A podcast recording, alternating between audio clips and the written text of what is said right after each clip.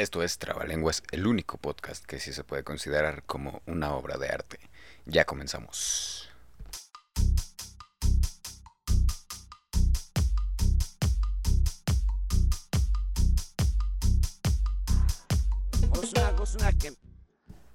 Amigos, amigos, bienvenidos sean todos ustedes a este su programa eh, de...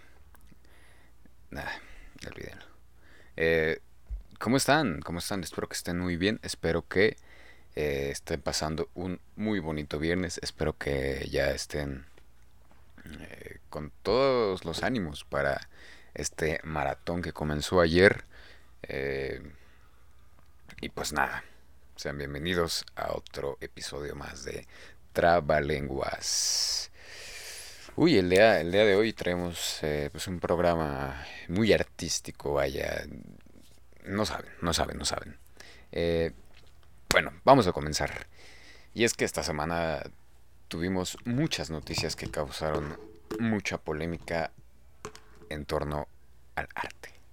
Así es. Para empezar, para empezar, eh, pues esta obra tan polémica del el general Emiliano Zapata. Eh, un pintor, nombre Fabián Chávez, nos regaló una imagen sasa eh, del general Emiliano Zapata, eh, pues desnudo, con pose afeminada en tacones y con sombrero rosa, la cual volvió loco a todo México. ¿no? Porque para empezar, primeramente su nieto salió a decir, oigan, ¿qué les pasa? ¿Qué, chingados? Eh, es una falta de respeto, es una burla, eh, es denigrar la imagen de mi abuelo. Y, también estuvo ese otro sector que dijo, al final es una imagen de tantas que le han hecho a Emiliano Zapata porque lo han pintado de punk, lo han pintado de payaso, lo han pintado de emo, eh, han hecho caricaturas, han hecho infinidad de cosas eh, alrededor de este personaje y de muchos otros de la historia de México. Eh, cabe destacar que el responsable de esta obra, Fabián Chávez, pues tiene esta tendencia de pintar a distintos personajes con estas características. Así que, pues, no sé de qué se sorprenden también hubo, hubo ahí un altercado entre campesinos simpatizantes de, Emiliano Zapata y miembros de la comunidad LGBT. Eh,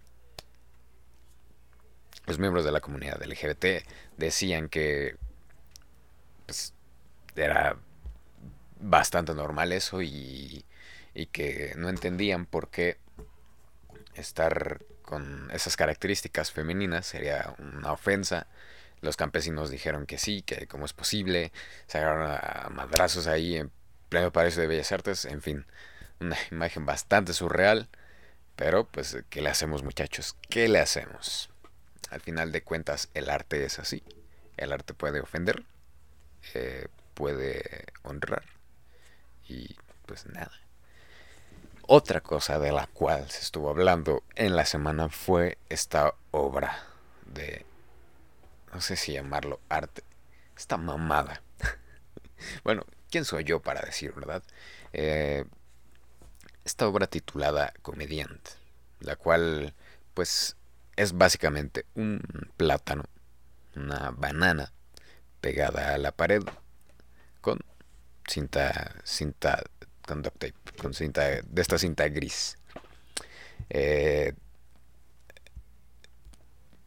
pues no sé qué decir al respecto. Ah, en algunos grupos causó bastante sensación. Y pues... Ay, no sé qué decir, no sé qué decir.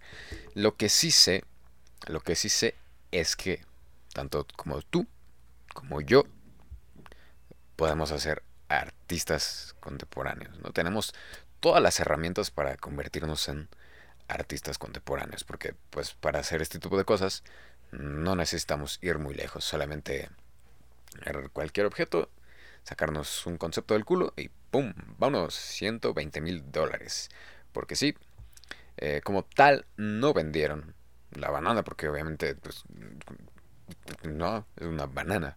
Lo que vendieron fue la idea de la banana pegada a la pared. Por lo que tú al comprar por 120 mil dólares ese concepto y tener el certificado de autenticidad de ese concepto, pues puedes tener una idea original de poner una fruta pegada en tu pared con duct tape. Eh, lo que dio mucho de lo que discutir es que, a ver, entonces, ¿me estás diciendo que una idea puede ser vendida? ¿Me estás diciendo que, que una idea puede considerarse como arte? Pues tal vez la idea en sí no, más bien es dónde está plasmada esa idea, pero en fin, en fin. Eh, ¿Ustedes comprarían una idea por 120 mil dólares? Yo la verdad no. Yo la verdad no. Yo la verdad... Eh, yo vendería mis ideas, ¿no? Porque incluso tú puedes vender tus ideas, tú que estás escuchando esto. Simplemente ten una idea X a su certificado de autenticidad y véndelo por 120 mil dólares. Creo que ahí está. Ahí está la solución a nuestra pobreza. Hay que vender ideas de frutas pegadas a la pared. podrían ser frutas mexicanas, por ejemplo, una tuna pegada a la pared con cinta canela. Porque la cinta canela es café, así como mi piel. Ah, pero esto no quedó aquí, porque eh, como parte del performance, eh, ay, no.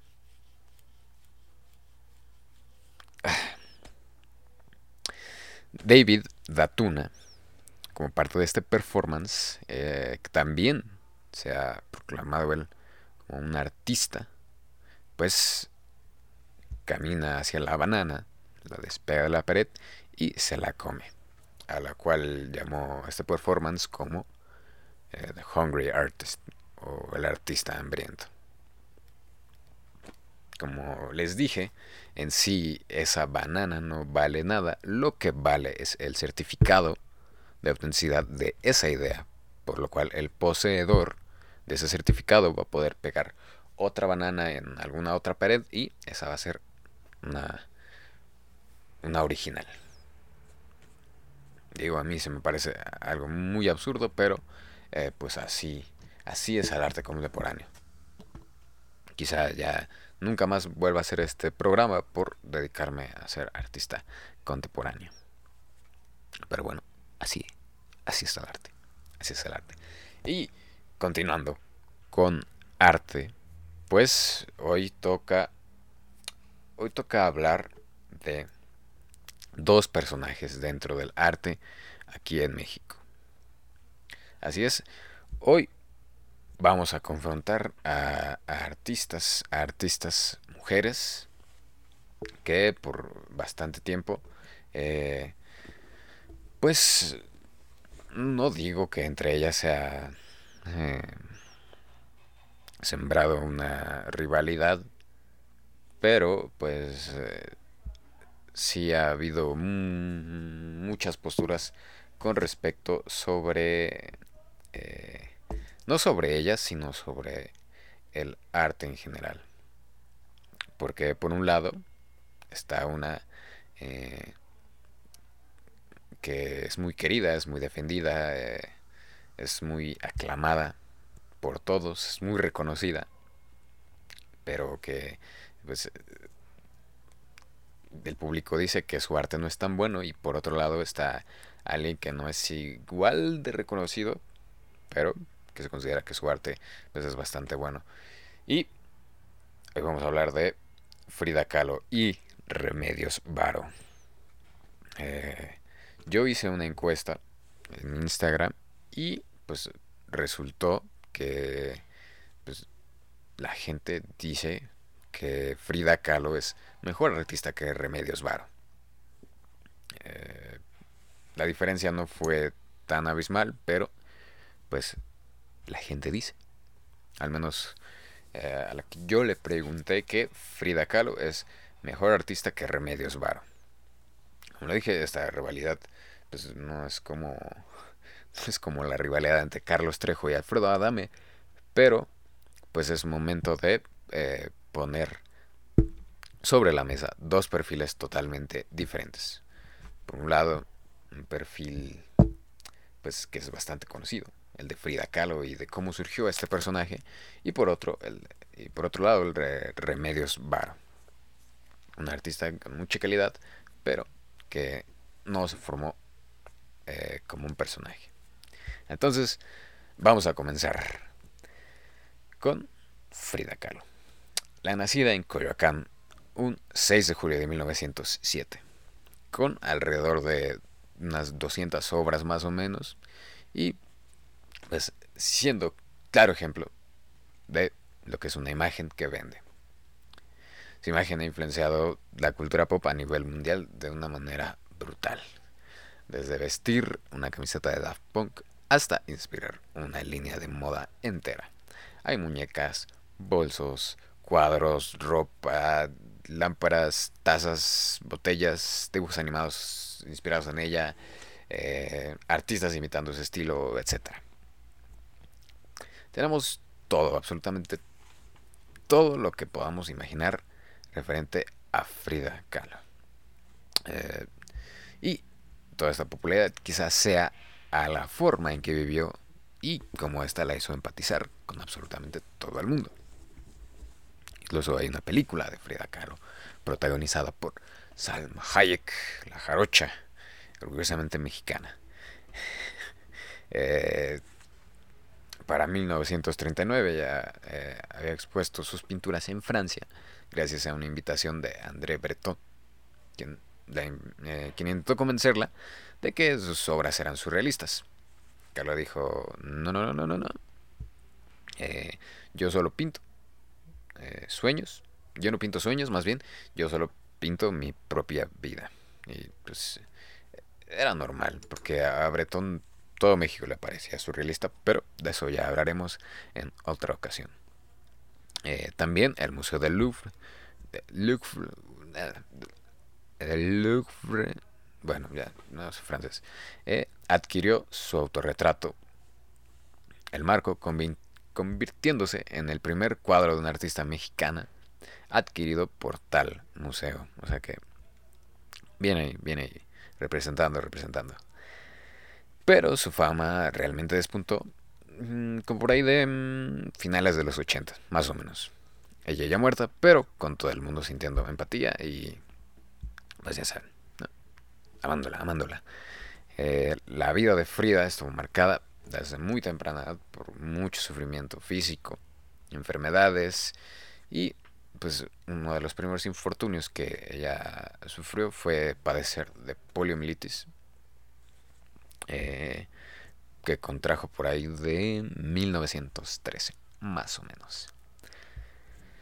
En septiembre de 1925 sufrió un grave accidente cuando el autobús en el que ella viajaba eh, fue arrollado por un tranvía quedando aplastado contra un muro completamente destruido. Eh, prácticamente Frida quedó hecha añicos. Su columna vertebral quedó fracturada en tres partes. Fracturó las costillas, la clavícula, el hueso pélvico, su pierna, su pie, el hombro, la cadera, de, hecho, eh, un pasamanos le atravesó desde la cadera hasta eh, la parte vaginal. O sea, prácticamente quedó destrozada la mujer. Eh, al respecto, ella comentaba que había sido la forma más brutal de haber perdido su virginidad. tuvo alrededor de 32 operaciones a lo largo de su vida y fue tras este accidente que comenzó a adentrarse en el mundo de la pintura. Es importante mencionar que ella antes de esto mm, jamás en la vida había eh, mostrado interés por las artes plásticas. De hecho fue un amigo de su padre el que dijo, oye, Frida, veo que rifas para la pintura, pero Frida eh, Dijo, no, no, no, no creo, hágase para allá. Pero después de, ser después de accidentarse y quedar convaleciente, pues dijo, pues vamos a ver qué onda con este show. Y así nació Frida Kahlo, pintora. Em, la artista contrajo matrimonio con el también eh, pintor Diego Rivera en agosto de 1929 y pues su relación pues bastante bonita nada más consistió en aventuras con otras personas, vínculos creativos, odios, divorcios, violencia y muchas otras cosas más. Una relación bastante tóxica que terminaría de marcar cómo sería Frida Kahlo y lo que transmitiría a través de todas sus obras. Pura tristeza, dolor y ya. Eh, no solo el dolor físico debido a sus problemas médicos, sino el dolor emocional debido a su relación con Diego Rivera. Eh, sus cuadros, nada más de verlos, pueden llegar a poner tristes a, varias personas, pero eso ahorita hablamos. Aquí, aquí me gustaría abrir un pequeño paréntesis sobre cómo Frida Kahlo ha sido vista como símbolo del feminismo lo cual nos da material para un gran debate sobre si lo es o no. Pero basta con analizar toda esta dependencia hacia Diego, la sumisión, el maltrato por parte de él y un chorro de cosas más para llegar a conclusión sobre si es o no un símbolo del feminismo. Las que dicen que sí se apegan a todo lo que hizo para tratar de enfrentar lo malo que vivió junto a Diego Rivera y tratar de expresar la forma de ser mujer desde otras perspectivas, ¿no? teniendo relaciones amorosas con otras mujeres, eh, siendo rebelde, etc. Y los que dicen que no es porque se apegan a que todo lo que hizo, pues mm, básicamente fue por despecho y nunca dejó de tener esta sumisión ante Diego Rivera. Cierro paréntesis muchachos y continuamos. Y ahora sí, en cuanto a su obra, esta está llena de tristeza y dicho por Frida es el retrato de su vida. Eh, si vamos a hablar de técnica, pues eh, los conocedores y los expertos, los maestros, los que realmente saben de pintura, podrán decir mucho sobre ella. Al ser careciente de muchos conocimientos, y esto debido a su tardía introducción, usted, eh, en el mundo de la pintura. Claro que se nota un intento de mejora de ella hacia su obra, porque realmente sí, no toda su obra es considerada mala, pero en la mayoría de los casos es realmente pobre en cuanto a simbolismos, composición, eh, dibujo. O sea, ella era solía pintar muchas cosas que pues realmente ya por sí solas eran un, tema entero, o sea, simplemente tomaba este concepto y lo pintaba, pero a su forma.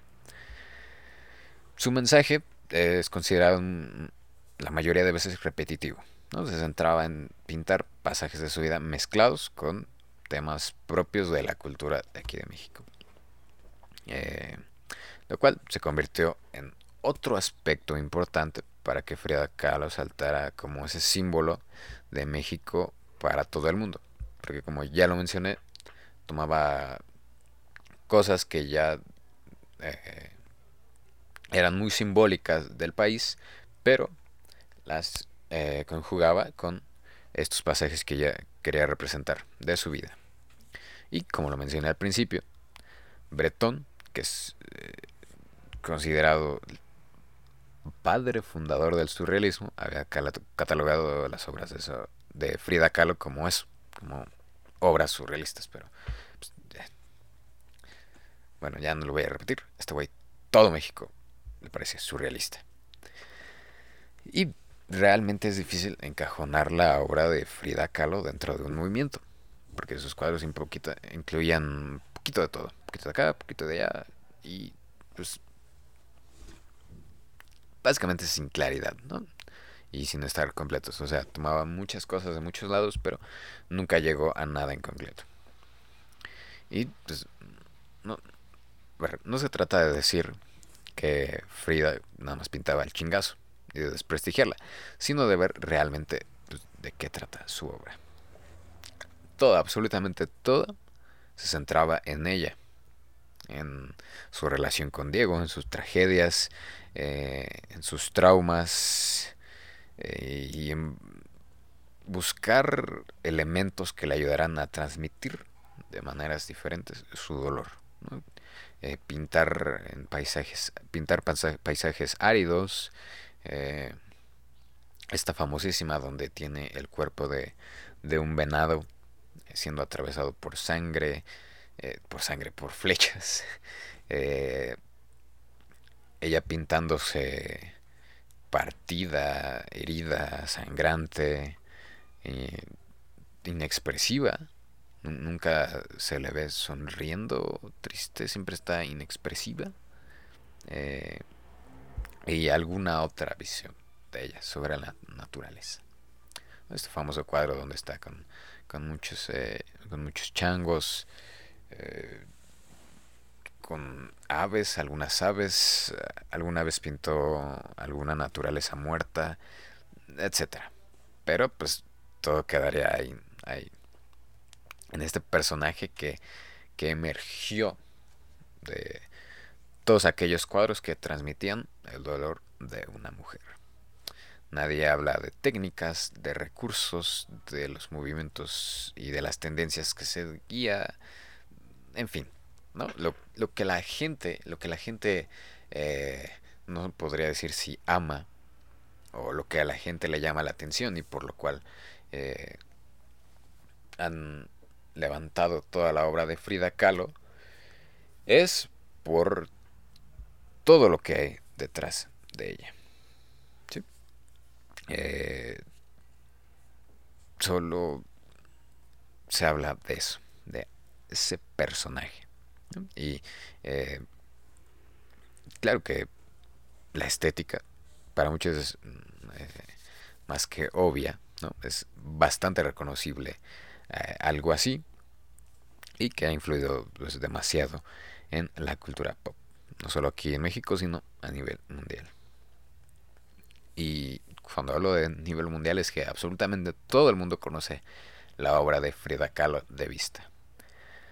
Pero ahí queda porque la tenemos en todos lados, ¿no? El mensaje es bastante claro, ¿no? Eh, la apreciación artística pasa a segundo plano cuando pues algo tiene demasiado valor visual, como los cuadros de Frida Kahlo, y ese valor visual, ¿quién se lo dio?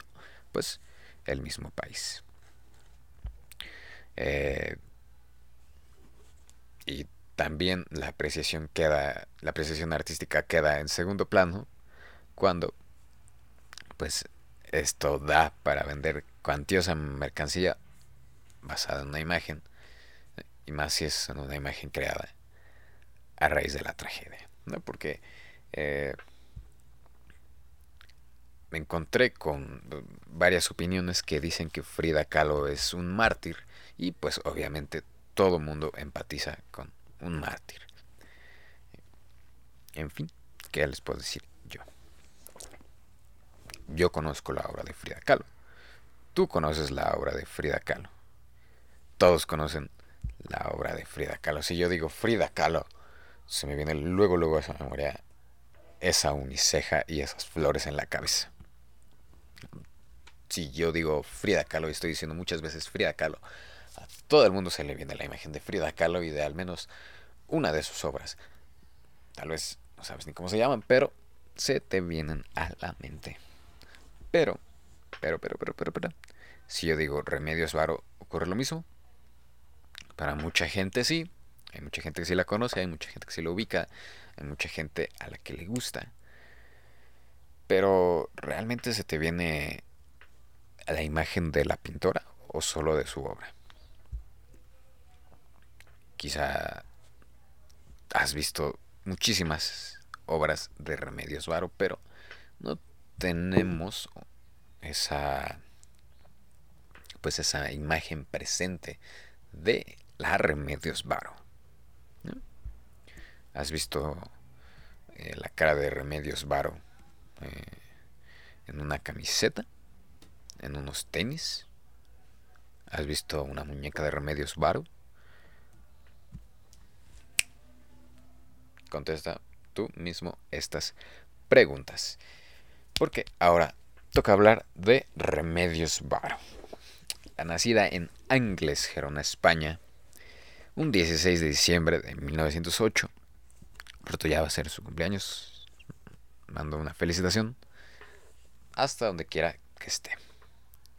Pero, aunque es nacida en España, fue hecha artista aquí en México. Aquí se forjó y pues su obra nació aquí.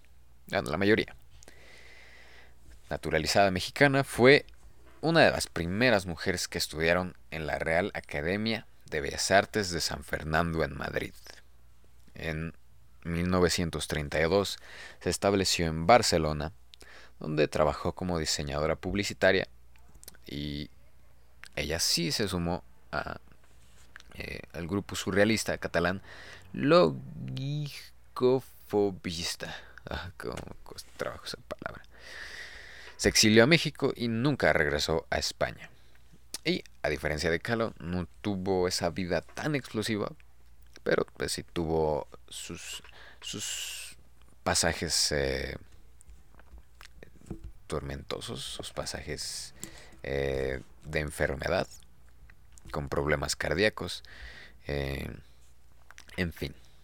Pero pues no tuvo esa vida pues tan, tan, tan, tan llena de tragedia como lo fue Frida Kahlo. Digo, ella no terminó con un pasamanos atravesándola, pero bueno. Aunque lo que sí fue que ella mostró desde pequeña una natural inclinación por la pintura. A los 15 años y alentada por su padre, ingresó a la Academia de San Fernando, convirtiéndose en una de las primeras mujeres estudiantes en la academia. Compartió tertulias y vivencias con artistas como eh, Lorca y Dalí. También se introdujo al círculo surrealista de Breton y durante su estancia en México, claro, conoció artistas como Diego Rivera y Frida Kahlo, aunque no estableció amistades tan fuertes como la que establecería con la también pintora surrealista Leonora Carrington. La amistad entre Barrow y Carrington sería fundamental eh, para ambas en su obra. Para 1955 acogió su primera exposición. En el 58 obtuvo el primer lugar en el primer salón de la plástica femenina en las galerías Excelsior. En el 49 eh, ya tenía un lugar eh, como ilustradora publicitaria. Y todo lo que fue de Remedios Varo como artista se forjó aquí en México. ya lo dije, mexicano de corazón, porque realmente pues pues no sé si eh, realmente ninguno de nosotros sabemos de dónde somos. Así que pues, ella era mexicanísima de corazón. Su obra a ver, sus cuadros sus cuadros uf, la verdad es que personal me gustan mucho. Eh, estaban llenos de fantasía. Ella dominaba de una manera increíble técnicas de dibujo y las aplicaba aplicaba la perspectiva de una manera increíble eh, su padre su padre fue quien eh, le heredó pues algunos de sus conocimientos en cuanto al dibujo arquitectónico su obra también es considerada de calidad pues además de la técnica que puede observar en cada una de las creaciones pues tiene técnicas que retoma del Renacimiento. No, voy a meterme en muchos detalles, pero eh, unas técnicas pues bastante claras, bastante concretas. También recorría a numerosos símbolos para transmitir ideas o historias, para, para comunicar, eh, perdón, para comunicar todo ese misticismo con el cual ella veía distintos aspectos del mundo. No, no solo se centraba en uno solo, se centraba en, en varias cosas. Como ya lo dije, su padre le transmitió muchísimos conocimientos sobre el dibujo arquitectónico, los cuales ella terminó de desarrollar y pues pudo aplicar para darle aún más riqueza a sus obras. Si analizamos, ya eh, un poco más profesionales, la obra de Remedios Varo, pues podemos observar que pues hace mucho uso de la perspectiva. Pero no nos vamos a meter en detalles porque no somos los indicados para hablar de ello. Eh, todos los simbolismos que usaba pues daban bastante fuerza a los mensajes que ella quería transmitir. Y aunque se le considera como parte del movimiento surrealista, podemos decir sin miedo que su pintura, eh, pues más que surrealista, se enfoca en la iconografía científica, cada vez con más frecuencia en la literatura de divulgación. Realmente no había muchos aspectos perdidos dentro de su obra, ¿no? Sí había simbolismos bastante claros, aunque claro, sí dejaba mucho a la interpretación. También Remedios Varo es de las primeras mujeres artistas en introducir y popularizar su trabajo en México, gracias a las relaciones personales con artistas que radicaban ahí, como la pintora, como la pintora británica Leonora Carrington, cual ya mencioné que era, que era muy amiga, muy amiga y conservó su amistad por mucho tiempo, hasta su muerte. Eh, como como ya lo dije, no somos quien para hablar de técnicas, de técnicas de, de, pintura, eh, porque pues no, yo, apenas si eh, soy un intento de ilustrador, pero lo que sí es que dominaba muchísimas técnicas, por lo que estuve leyendo. Eh, lo cual le daba la oportunidad de plasmar lo que quisiera y como quisiera. La obra de Baro no surgió junto con un personaje. De hecho, como lo mencioné antes, si dices el, nombre de Remedios Varo, pues no se te viene esa, esa imagen, esa imagen tan, tan contundente como lo pasa con, como pasa con Frida Kahlo. pero eso está mal, pues no, no está mal porque la obra de Baro se puede apreciar, se puede interpretar y tenemos la, oportunidad de verla como pues, una obra de arte, no como, no como un producto empaquetado para venderse al mayoreo. No, no sé si me estoy dando a explicar. ¿no? Lo que pasa con Frida Kahlo es que ya muy poco se aprecia realmente el valor, el valor de su obra, ya solo se aprecia como esta este producto con este valor estético que se le ha dado pues a través de los años. En vida, en vida Remedios vendió y regaló la mayoría de sus obras, eh, diciendo que lo más importante era el proceso creativo, no las obras en sí. las obras solo eran pues la consecuencia de todo esto que había detrás, ¿no? Todas estas ideas. Y, y pues yendo al ejemplo de la banana, pues es eso, ¿no? Eh, lo que tú puedes vender, lo que tú puedes eh, exhibir, lo que tú puedes apreciar es el resultado de las ideas, no las ideas en sí. O sea, las ideas el valor de las ideas queda plasmado en un cuadro, en lo que sea, en una escultura, pero tú no puedes considerar una idea como una cosa, porque entonces si todas las ideas fueran cosas, pues llegamos a esto que es vender una idea, como lo fue con la banana. Pero bueno. Eh, también una colección de obras de Baro fueron donadas por su viudo en el año 2000 al Museo de Arte Moderno de México. Que si no han ido, pues que esperan, vayan a ese museo.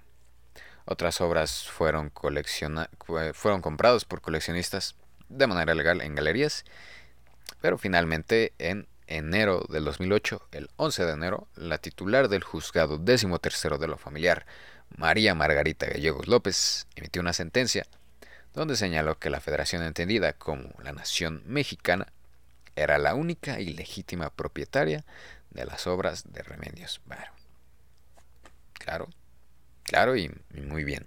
O sea que eh, la obra de Remedios Varo no es ni tuya ni mía, es de todos. Así que hay que disfrutarla todos. Eh, jamás entró, como ya lo dije, jamás entró su obra en su propio personaje.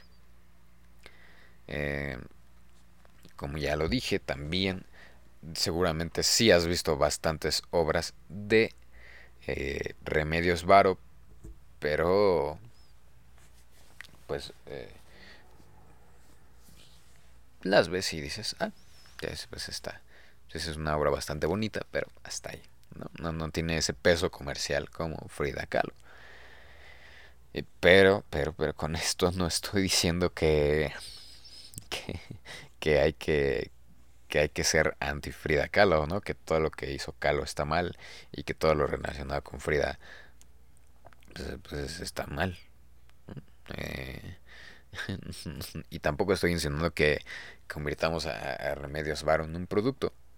Simplemente digo que eh, el arte debe ser visto como tal, ¿no? Si, si se trata de crear algo para vender, pues bueno, será pues para vender. Eh, sí, no, no se trata de, odiar a nadie o de amar a nadie, ¿no? Eh, ambas, ambas tienen grandes obras, pero pues sí, hay que, hay que decir lo que se tiene que decir. Frida Kahlo ya es, eh, pues, más que un artista, ya se convirtió en una imagen, una imagen para vender. También hay que darnos, también hay que darnos la oportunidad de, conocer a muchísimos artistas. Estos artistas que, pues, aún, aún no son imágenes, imágenes para vender. Eh, y claro que, Frida Kahlo es, es, un orgullo, es un orgullo nacional por todo lo que su imagen ha influenciado a nivel internacional. De hecho, pues, y, qué bueno, ¿no? Qué bueno que, que ubiquen a México por, eh, por personas así, no por personas eh, que se dedican a, actividades ilícitas. Eh, pero también es orgullo contar con, con obras con tanto trabajo y con tanto esfuerzo y con artistas que, que pudieron crear todo esto aquí en nuestro país, como lo es Remedios Varo, ¿no? que todo su proceso creativo nació aquí, aquí en nuestras tierras, en nuestras tierras aztecas. Eh, tal vez, tal vez Frida pudo haber continuado con tanto su dolor y creciendo como personaje, pero se nos fue en julio de 1954. No, nunca se le realizó una autopsia, entonces ahí quedó Frida. Y tal vez eh, Remedios Varo pudo haber continuado dándonos esas imágenes tan llenas de magia, pero pues la vida fue bastante injusta con ella, porque en octubre del 63, en la Ciudad de México, le dio un infarto y pues también ahí se nos quedó. Piénsalo, analízalo eh, realmente te has detenido a conocer a Frida Kahlo como artista y no como personaje? ¿Qué puedes decir de la obra de Frida Kahlo? ¿Conocías ya Remedios Varo? ¿Qué obra te gusta más? ¿Consideras una obra mejor que otra? ¿Por qué es tan triste hablar solo en este podcast?